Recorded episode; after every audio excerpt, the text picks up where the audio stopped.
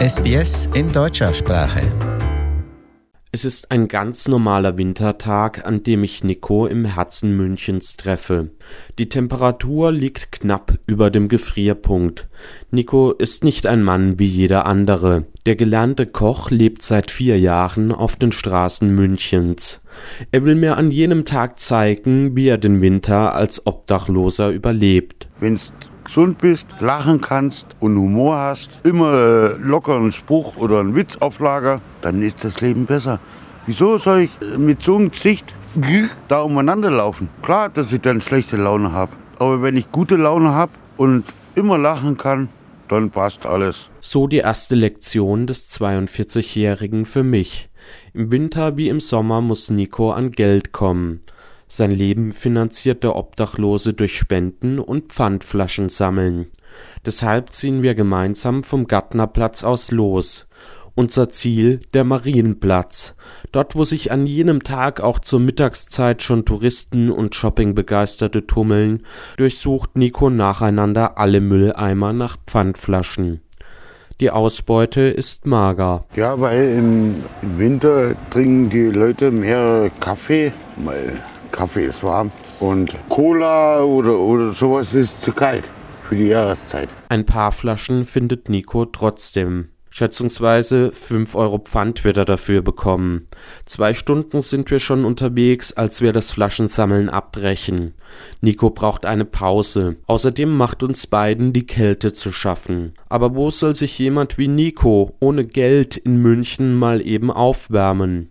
Nico führt mich in den Eingangsbereich eines kleinen Kinos am Rande der Innenstadt. Dort setzt er sich direkt auf einen Heizkörper am Fenster. Die Besucher des Kinos ignorieren uns gekonnt.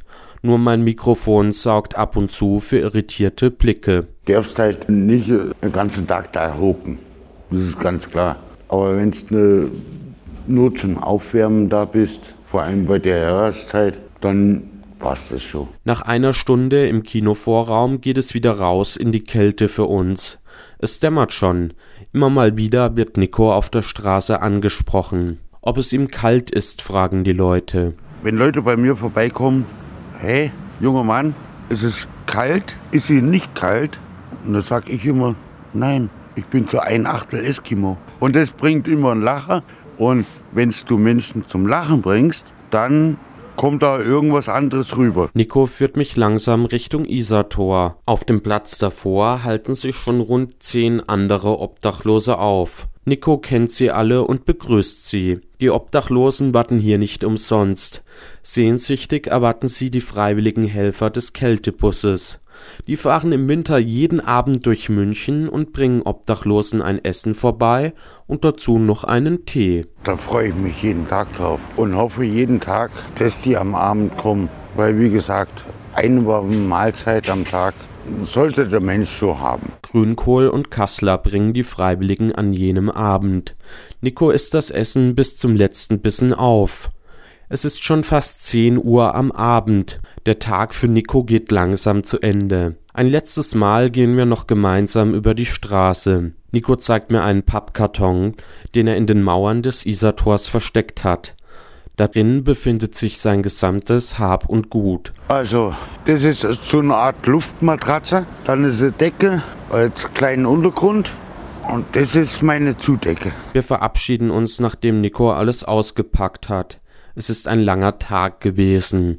Während sich Nico unter seiner Decke einkuschelt, setze ich mich in mein Auto und drehe die Sitzheizung auf volle Stufe. Minus fünf Grad sind in jener Nacht für München vorhergesagt. Auf der Suche nach einem guten Kinderbuch? Wertvolle Tipps finden Sie im Podcast Abenteuer lesen. Jede Woche neu.